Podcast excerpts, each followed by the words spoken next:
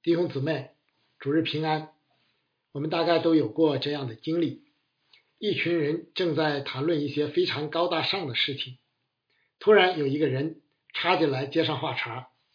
乍一听呢，似乎接的金鱼无缝，但细一琢磨，却不仅完全是另一个意思，而且还土的掉渣。于是大煞风景，以致整个现场的气氛都为之尴尬。今天要分享的这一段经文就有点这个意思。这段经文是路加福音独有的。当时主耶稣正在教训门徒和在场的众人，有关在人前认主、亵渎圣灵的罪，以及在官长面前如何说话等与信仰、属灵征战、永生有关的事，都是属灵的大事。但这个接过话茬的人却是请求主耶稣。去为他主持分家，一听就是属事的小事，一个天上一个地下，显得很不协调。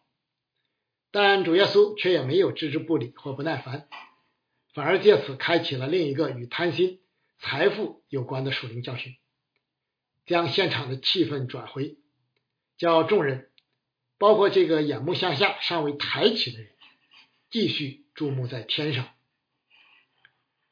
毫无疑问，这段经文的重点在主耶稣的回应。前半直接针对这个来认主的人，后半针对一个无知的财主。这两人之间有什么关联呢？分享之前，我们先一同祷告。天父，感谢你启示了你的话语，叫我们可以查验何为你善良、纯全、可喜悦的旨意。以下的时间，恭敬的仰望，交托在主的手中。求主将那赐人智慧和启示的灵大大的赏给我们，开启我们，光照我们，好叫我们看出你话语当中的奇妙。主啊，求你借着这段经文，借着这个经文当中所涉及到的人，向我们说话。听我们的祷告，奉主耶稣基督的名，阿门。我们先来说这个认主的人，这个人是为争财产而来认主的。他大概是与兄长住在一起，但显然不想继续这样，于是想找个人主持分家，并且想多分得一些。犹太人的长子可以多得一份这个人尽管不是长子，但显然不甘心。这有点像后面浪子比喻中的那个小儿子，只不过后边那个更为不堪，竟毫不掩饰、毫无羞耻的去要求父亲。请拉比主持分家或调解民事纠纷是当时的惯例，因为拉比们既精通律法，又有一定的社会地位和威望，是主持公道的合适人选。拉比们通常也都比较愿意参与这类事务，但主耶稣却非常干脆的回绝了这个人。这并不表明他的要求不正当，也不表明主耶稣不关心。人的日常生活不食人间烟火。当追随主的四千人要散去的时候，主顾念他们没有什么吃的了，在回去的路上定会困乏，于是行神迹喂饱众人，才打发他们走。主顾念我们的软弱，不仅仅是灵里的，也包括身体上的。但主回绝这个人。是因为主并非一般的犹太拉比，乃是那位独一无二的先知。他不是为调解家庭纠纷而来，甚至不是为一般性教导律法而来，而是为传福音、施拯救而来。当年众人因因见神迹而寻找主时，主就曾对彼得和他的同伴说：“我们可以往别处去。”到邻近的乡村，我也好在那里传道，因为我是为这事出来的。后来又曾对比拉多说：“我的国不属这世界。”主耶稣不仅深知自己的使命，而且对此一心一意，不愿意也不可能把宝贵的时间和精力浪费在这些日常琐事上。这些事可以找其他的拉比，但主却要一心传道，因为主离世的日子。已经很近了。这也提醒我们，智慧人生的一个重要方面，就在于能清楚的分辨事情的轻重缓急，从而将有限的时间、精力、资源投入到最要紧的那些事情上，而不是眉毛胡子一把抓，在枝节上消耗太多。人生毕竟是非常短暂的，荒废不起。尤其是当你领受了特别的使命或意向时，就更不能因琐事而干扰，呃或分心。尼西米非常清楚，修城墙就是那个时代以色列人最重要、最紧迫的使命，所以必须一鼓作气，全力以赴。我们也一样，既然还在山上之城的意向之路上，就当持守着，持守到底。一般而言，属灵的事重于属世的事，神家的事重于个人的事，永生的事重于当下的事。你能分得清吗？肯为此调整自己吗？如果你知道眼下对你最重要的是什么，那就集中精力办好这些事，然后再办其他的事，或者交给其他更合适的人去办。这个人来找主耶稣。说明他至少认主耶稣为拉比，是值得信赖、德高望重之人。但这样的认识合适吗？联系当时正在谈论的话题，就知道显然是远远不够的。不错，他确实是一个在众人面前认主的人，但却完全不符合主说的意思，因为他所关注的不过是今生俗世的事物，而不是永生属灵的事。眼光注视在地上，而不是在天上。这个人根本就没听见主正在教训什么，也没用心思听，满脑子想的都是他分家争财产的那点事。也许他费了不少力气才抵到主面前，但一开口，却显出其属灵状况的贫乏。他真的还不认识主，只看他为普通的拉比。也不关心真正重要的事，只想争夺眼前那一点点物质利益。他一点都没有意识到，所认的这一位是唯一能拯救人、改变他生命的那一位。有机会亲身站在主面前，亲耳聆听主的教诲，是多么难得的呀！但这个为时事缠累的愚昧人，却错失了这宝贵的机会。但愿主耶稣随后的严厉责备能触动他的心灵。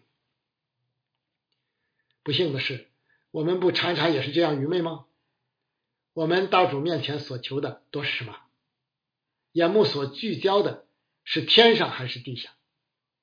心心念念的又是什么呢？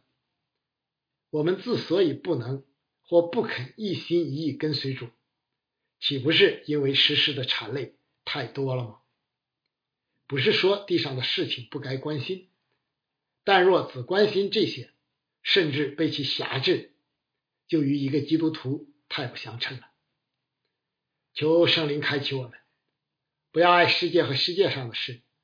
人若爱世界，爱父的心就不在它里面了。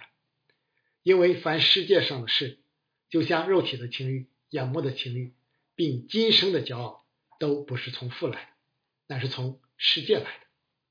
这世界和其上的情欲都要过去，唯独遵行神旨意的是永远长存。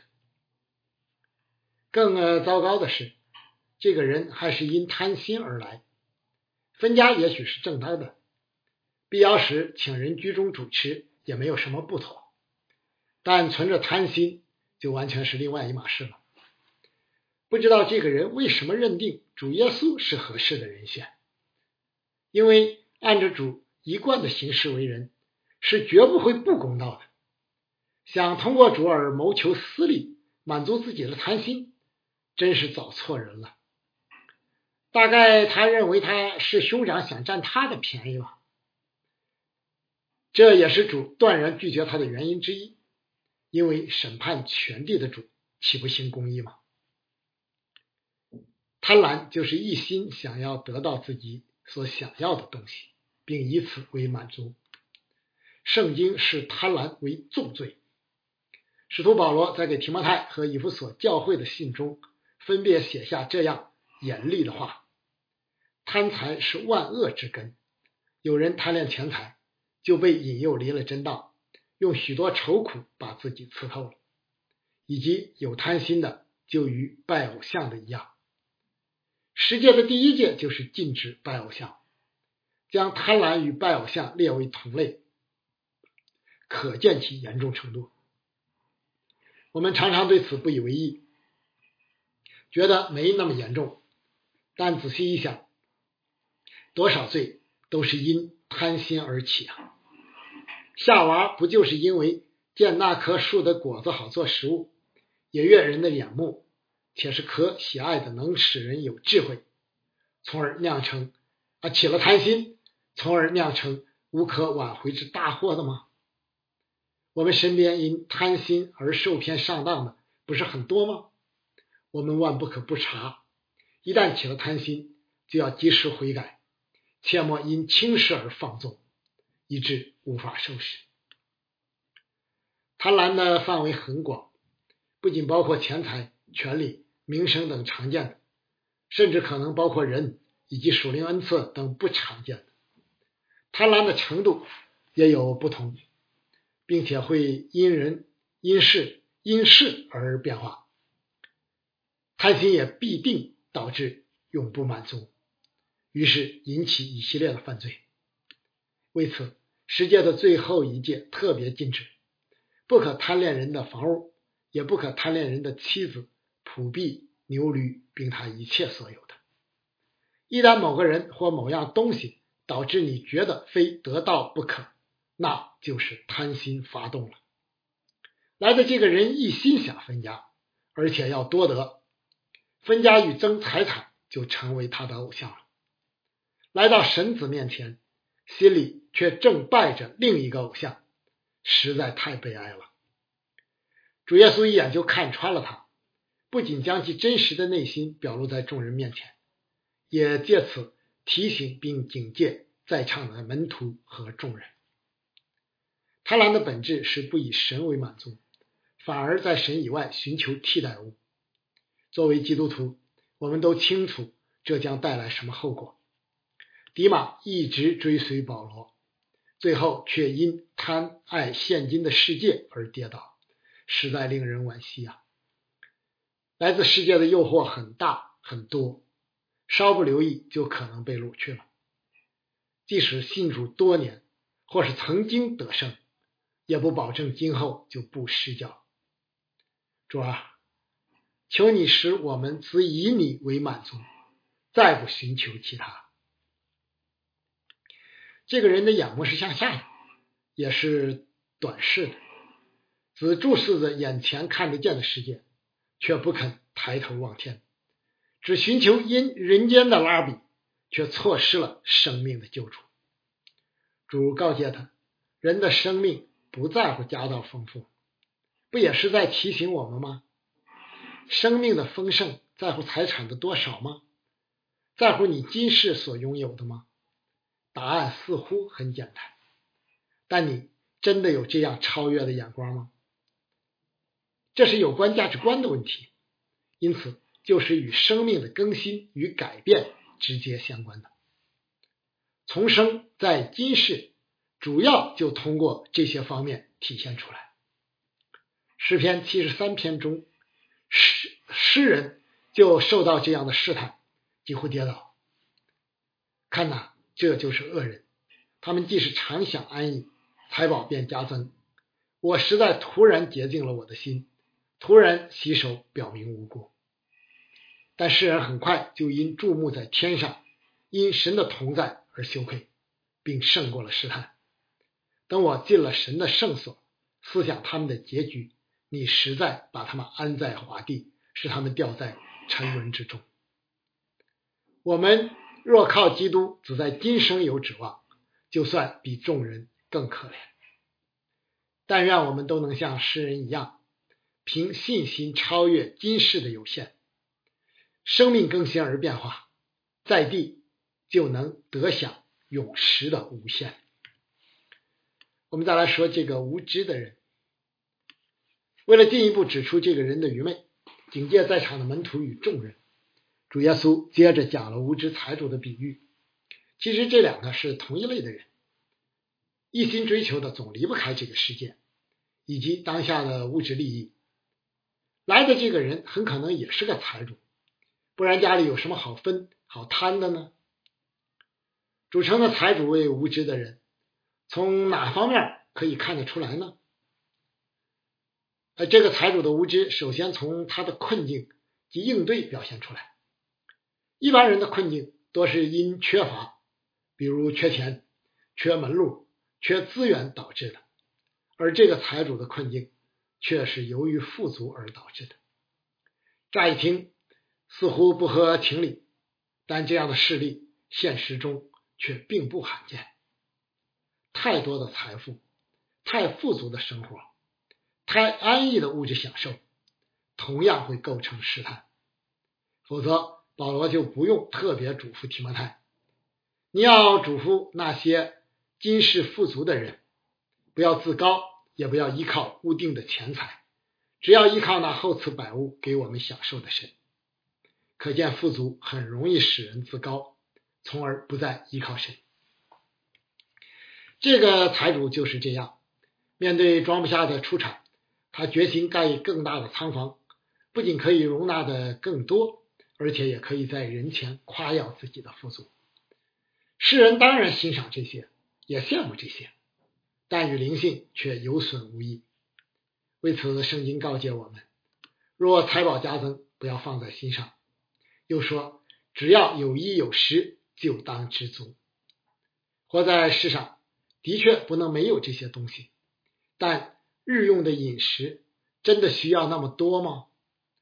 我有时思想这些事，非常感慨，也非常感恩。因为神没有让我拥有更多，也是免去了可能面临的试探与诱惑。因此，一个基督徒应该知足，更应该感恩。不贫穷也不富足的生活，不正是圣经教导的智慧吗？更要紧的，乃是你以什么为真正的满足？你看使徒保罗是怎么说的？只是我以前与我，只是我以前以为与我有益的。我现在因基督都当作有损的，不但如此，我也将万事当作有损的，因我以认识我主耶稣基督耶稣为至宝。我为他已经丢弃万事，看作粪土，为要得着基督。这也是你的追求吗？求主检查我们。这个财主以为自己能把握明天，可以照着自己的心愿生活下去。却不知明天并不掌控在人的手中，而是唯独在神的手中。雅各书说的再明白不过，其实明天如何，你们还不知道。你们的生命是什么呢？你们原来是一片云雾，出现少时就不见了。你们只当说：主若愿意，我们就可以活着，也可以做这事或做那事。现今你们竟以张狂夸口。凡这样夸口都是恶的。我们当然需要为明天筹划，但却更要学会仰赖掌管明天的那一位，按照他的旨意去过好当下的日子。唯有如此，才能在今晚就去见主时不至于仓皇。这个财主的无知也体现在他没有按着神的心意保管并使用财富，反以为自己是财富的主人。可以为所欲为。你看他所思所想的都是自己，完全将财物用于自私的享乐，神和他人都没份儿。但神赐人智慧的目的是什么？岂不岂不当是你要以财物和一切粗俗的图产尊荣耶和华吗？我们不过是财富的管家，并不是主人，一定要按着主人的心意使用它们。除了自己和家人的需要以外，始于奉献、支持各项圣功、扶贫济困、参与公益事业等等，都应当纳入考虑。一个只知追求个人享乐的人，连社会都不认同，就更不当是基督徒的见证了。你现在有余吗？不要做守财奴，不要吝啬，要用于容神一人。我有时想，神不给我们太多的钱财，原因之一大概就是因为我们太自私，总舍不得用出去。自家的仓房倒是越盖越大，但生命岂不是越活越小了吗？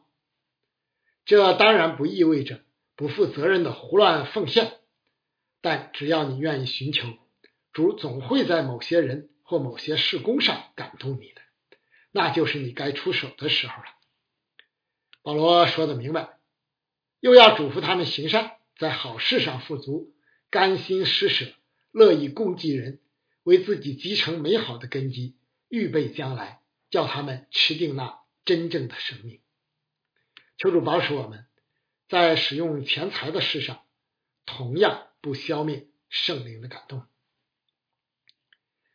这个财主的无知还体现在。他混淆了属灵与属世的界限，以为物质财富的多少可以直接决定灵性的状况，以为钱多灵魂就快乐，显得非常荒唐可笑。其实人是很容易陷入这样的迷思，把地上属物质的事情直接推演到属灵的领域。当年撒都该人就是企图以此难为主耶稣，被斥责为不明白圣经。不晓得神的大能，我们要小心，一定按一定要按着圣经的所启示的去明白并解说天上的事，那都是极大的奥秘，万不可随便以小人之心去揣测、去揣测，并自以为是，像这个无知的财主一样。如果能将财物用于容身一人，就像当年建造会幕时甘心奉献的以色列人，或是亚比该。用于自持大卫那样，当然是与灵魂有益的，不是因这些财物本身快乐，而是因为能用于合神心意的圣功而喜乐。但若像这个财主一样自私，或是像呃亚比该的丈夫拿巴，只知自己吃喝大醉，那可就没有丝毫益处了，又怎么会快乐呢？财富的多寡与生命的金钱。并没有直接的关联。亚伯拉罕既是富有的，也是敬虔的。十字架上另一个强盗应该是贫穷的，同时也是不敬虔的。我们不要以外貌取人，免得像雅各所批评的。经上记着说要爱人如己。你们若全守这至尊的律法才是好的，但你们若按外貌待人，便是犯罪，被律法定为犯法的。还有一点体现出这个财主的无知，就是他不能正确的把握财富与生命的关系。在人看来，财富确实是你的，你可以随意支配。但即便如此，也不过是是在活在世上这段短暂的时间之内。呃，除了贾宝玉以外，嗯，当然是假的了哈。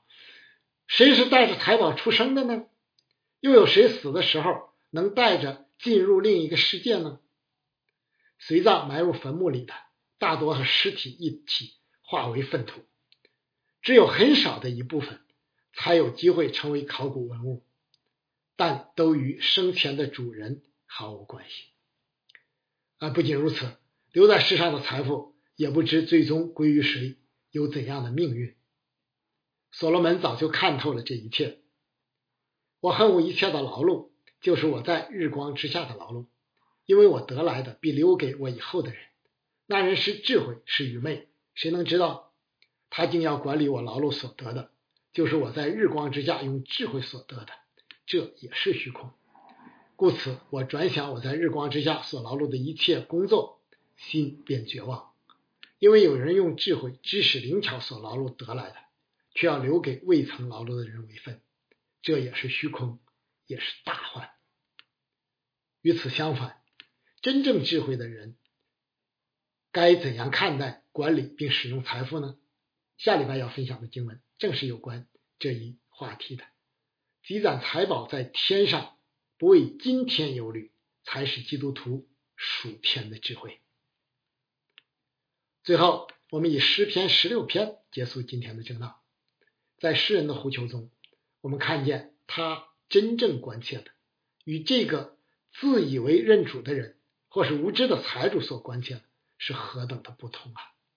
但愿我们都能像诗人一样，始终注目于天上，以神我们的主为乐。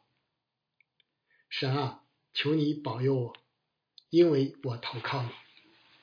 我的心呐，你曾对耶和华说：“你是我的主，我的好处不在你以外。”论到世上的圣民，他们又美又善，是我最喜悦的。以别神代替耶和华的，他们的愁苦必加增。他们所浇奠的血，我不献上，我嘴唇也不提别神的名号。耶和华是我的产业，是我杯中的份，我所得的，你为我持守。用神量给我的地界，坐落在佳美之处。我的产业实在美好，我必称颂那指教我的耶和华。我的心肠在夜间也警戒我，我将耶和华常摆在我面前，因他在我右边，我便不致摇动。因此，我的心欢喜，我的灵快乐，我的肉身也要安然居住。因为你必不将我的灵魂撇在阴间，也不叫你的圣者见朽坏。你必将生命的道路指示我，在你面前有满足的喜乐，在你右手中有。永远的福乐，阿门。在主里纪念所有为主的名征战的教会牧者和弟兄姊妹们，求主保守祝福他自己的守望教会，阿门。